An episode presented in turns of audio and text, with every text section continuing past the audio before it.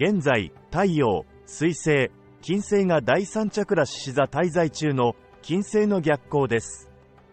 太陽を水戸黄門とした場合、水星金星は助三角三のような位置づけです。その3人ともが第三チャクラのエネルギーを含んだ獅子座となれば、その強烈なエネルギーの強さがわかるでしょうか。太陽の目的意識を言語化するのが水星、表現するのが金星です。金星は現在逆行中ですので、この先の表現方法について、振り返りながら第三チャクラのエネルギー調整中といったところでしょうか。また、本来金星は、一つの星座の滞在期間が約1ヶ月ですが、今回は異例のちょっと長めの滞在です。